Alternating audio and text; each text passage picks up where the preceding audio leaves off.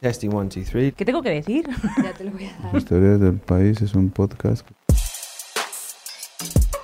Las historias del país. Historias del país. Las historias del país Es es, un, un podcast, podcast. que se graba dentro de la redacción del periódico. Which is recorded inside the newsroom. Dentro de la redacción del periódico. Podéis escucharlo en nuestra web Pueden escuchar este episodio o alguno de los anteriores en la web del país. elpaís.com. elpaís.com elpaís.com o suscribirte al canal en tu aplicación de podcast favorita. Apple Podcast o en podcast de Google. or you can subscribe to the channel on your favorite O suscribirte al canal en tu aplicación de podcast favorita.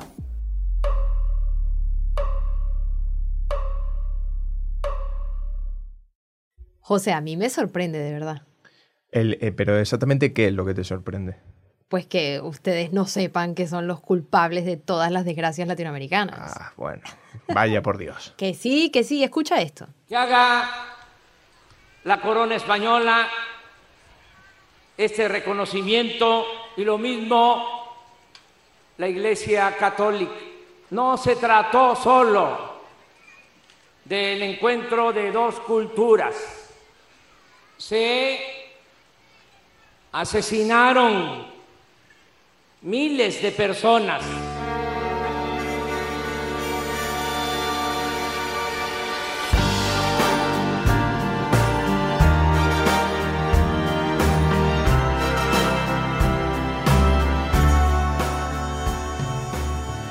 Bueno, ese que escuchaban es Andrés Manuel López Obrador, mejor conocido como AMLO, el presidente de México. Y lo que viene a revivir su reclamo la llamada conquista se hizo con la espada y con la cruz. Entonces ese es el tiempo ya de decir, vamos a reconciliarnos, pero primero pidamos perdón. Yo lo voy a hacer también porque es esa idea un poco politizada de que el imperio español es responsable por el maltrato y el asesinato de millones de indígenas latinoamericanos. Entonces, él, el presidente de México, exige al rey de España y al papa que se disculpen por la conquista, un hecho histórico de hace unos 500 años. Y no veas la que se montó en España.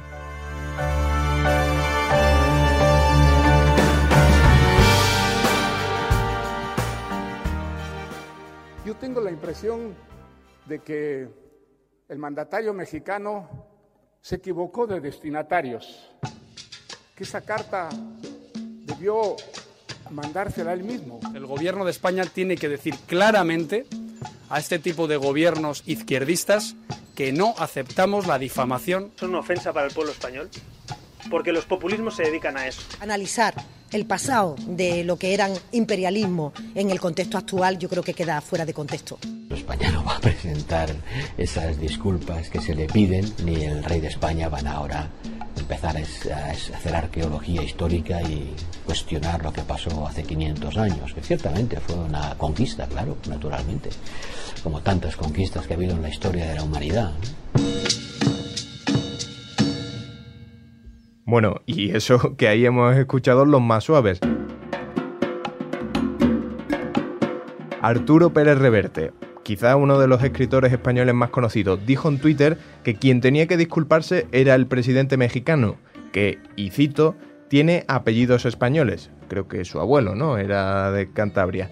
Bueno, lo que dijo exactamente fue esto. Si este individuo se cree de verdad lo que dice, es un imbécil. Si no se lo cree, es un sinvergüenza. Y el diputado del Partido Popular, Rafael Hernando, que dijo que había que recordarle a AMLO que las tribus mexicanas asesinaban con crueldad y que la conquista casi que fue una salvación para un grupo de indígenas esclavizados por sus propios compatriotas. Una cosa que llamó la atención es que aparentemente el gobierno español no tenía ni idea de que iban a mandar esa carta. El gobierno dijo que la carta la habían recibido el 1 de marzo.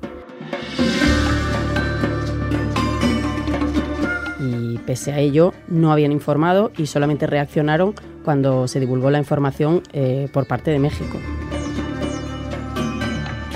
Bueno, otra vez colando aquí declaraciones sin presentación, José. Esta es Lucía Avellán. Eso. corresponsal diplomática del país, es decir, la persona encargada de cubrir las relaciones exteriores de España.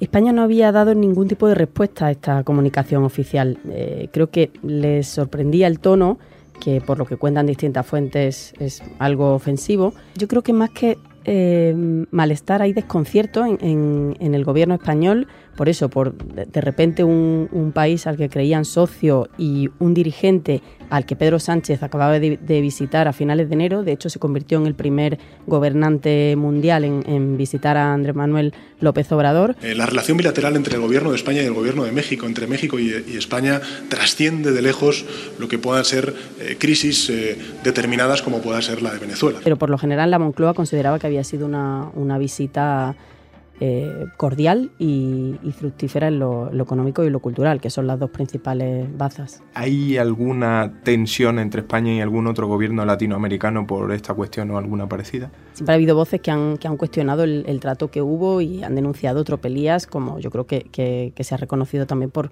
por parte de los historiadores pero el hecho de pedir una disculpa pública 500 años después con unos cánones muy diferentes en, en, las relaciones entre países a los que existían en aquel momento, pues quizás resulta algo extemporáneo y nadie, aparte de Venezuela, lo había planteado por boca de su, de su jefe de Estado o, gobernante de, una manera tan, tan evidente.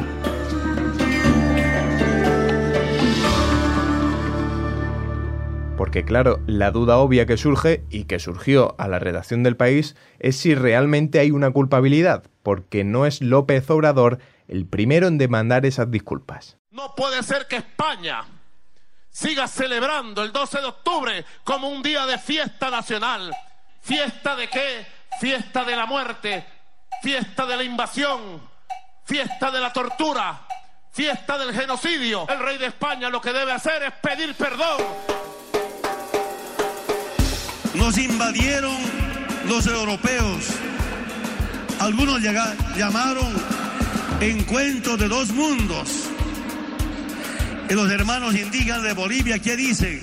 No llegó la civilización, llegó la civilización. A nuestros indígenas los masacraron. No fue que vinieron a enseñarlos y a civilizarlos. Los masacraron, compadre. Los acabaron casi. ¿Quiénes? Los españoles.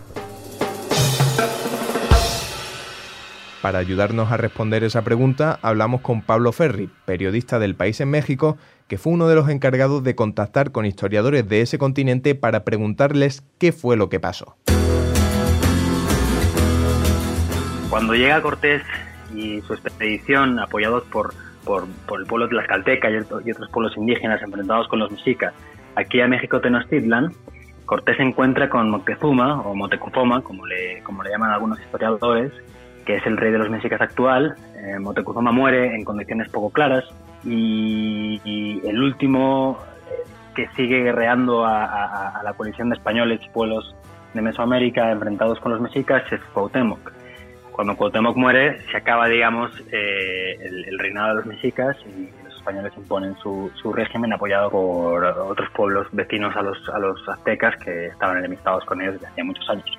Y cuando en los 40 del siglo pasado se encuentran, no, se supone que se encuentran sus huesos, este, ayuda a, darle brillo a la idea de que la nación mexica eh, es, la gran nación que antecede al México moderno. Eh, el PRI, que era el partido de gobierno, planteaba un modelo educativo en el que el mexicano era descendiente directo del mexica, del azteca, Claro, luego esto se descubrió que es falso. Los huesos de Cuauhtémoc no eran tales y lo que pasa es que pasaron 30 años y ya López Obrador estaba perfectamente eh, crecido, ya había estudiado lo que tenía que estudiar.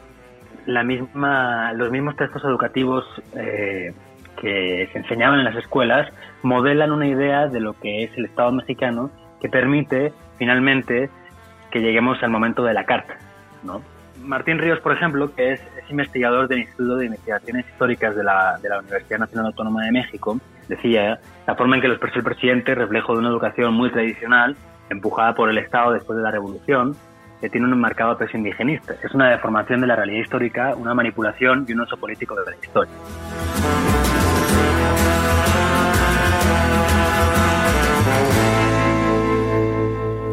Es curioso eso que dice Pablo de la educación, José, porque yo, que soy venezolana, por si alguien no se había dado cuenta, recuerdo también en alguna clase aprender que los conquistadores obligaban a los indígenas, por ejemplo, a buscar oro, a buscar piedras preciosas, que los metían en cuevas, en ríos, que se morían ahogados, o sea, que los maltrataban. Y además también me acuerdo de ver documentales en la tele que reafirmaban esa versión. Se decía que el hombre blanco venía dispuesto a apoderarse de todo. Capturaban aldeas enteras y las obligaban a buscar oro y piedras preciosas donde estuvieran. Que escogían a los indígenas más corpulentos y los subían a sus barcos para enviar los esclavos a través del mar.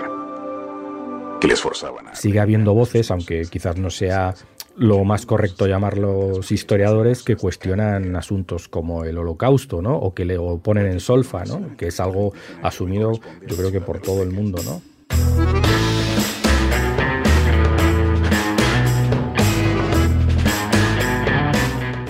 Manuel Morales, que está aquí en Madrid, es el periodista que suele cubrir los temas de historia para la sección de cultura del país. Entre los propios historiadores, especialmente al hablar del caso de España, hay como un relato común ya desde hace tiempo establecido de lo que fue la conquista, de sus claroscuros, de por supuesto las matanzas que hubo, de las cosas positivas también, como que eso está más, o menos perfilado, aunque puedan salir nuevos estudios o nuevos indicios o nuevos hallazgos. Pero más o menos un relato común sí que mm, decía que hay y que es mm, fundamentalmente el de la complejidad de la sociedad, de lo que era, no México, porque entonces no era México, de los pueblos indígenas que habían en esa zona en aquella época. Manuel habló con el historiador Jesús Bustamante, que apelaba un poco también a racionalizar el hecho.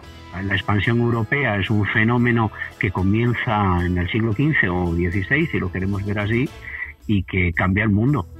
A partir de entonces los, los distintos espacios se ponen en comunicación y unos se devoran a otros, igual que antes se hacía, pero dentro de los distintos espacios. ¿O qué? ¿Le pedimos ahora a los romanos que cuentas de por la ocupación romana? Luego ayer entrevistaba a Salmerón y Salmerón es el, es el director del Instituto Nacional de Estudios sobre la Revolución.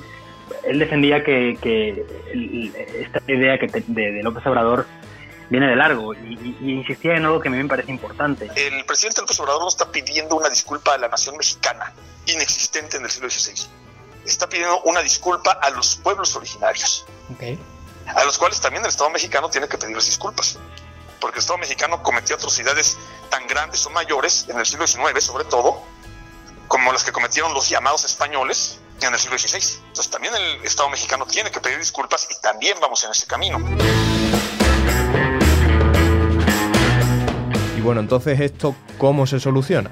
Es como es un terreno muy pantanoso, como yo creo que tiene que ver con que López Obrador le está moviendo aguas turbias eh, de fuera para tratar de buscar apoyos internos, quizás España no fuera lo más prudente del mundo si, si picara el anzuelo, creo yo y si se hace, tiene que hacerse bien. Yo, mm, yo creo que uno de los problemas que tenemos en España es que no tenemos un discurso histórico propio. Es decir, yo creo que el gobierno, este o el que venga, mejor dicho, este debería de reflexionar que debe de tener argumentos para responder.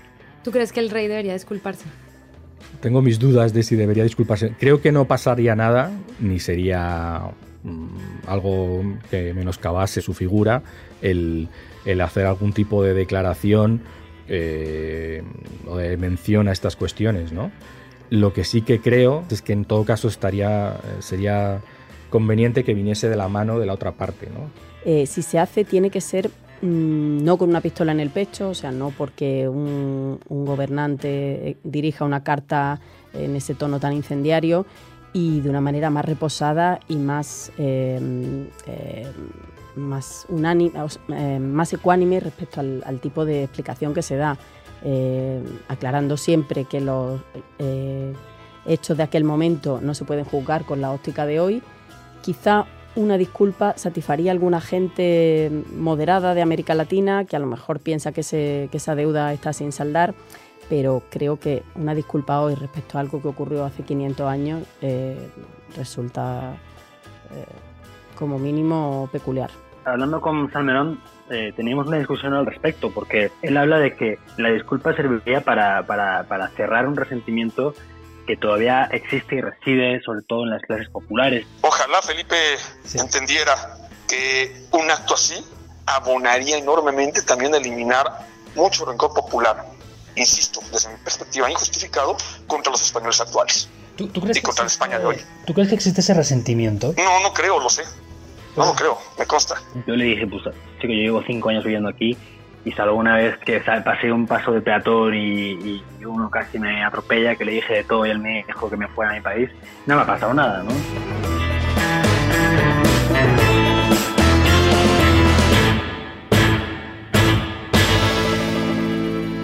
Eh, bueno, ¿y tú, José? ¿Crees que debería disculparse el rey y, bueno, el papa también por la conquista? Uf, yo, yo creo, yo lo que verdaderamente creo es que no deberíamos entrar en eso, no vayamos a provocar tú y yo aquí una crisis diplomática. vale, pues no nos metemos. Este podcast es una producción de El País, se graba dentro de la redacción y es presentado por José Juan Morales y Verónica Figueroa. Se pueden suscribir a través de sus móviles o celulares en cualquier aplicación de podcast. Gracias por escuchar. Adiós.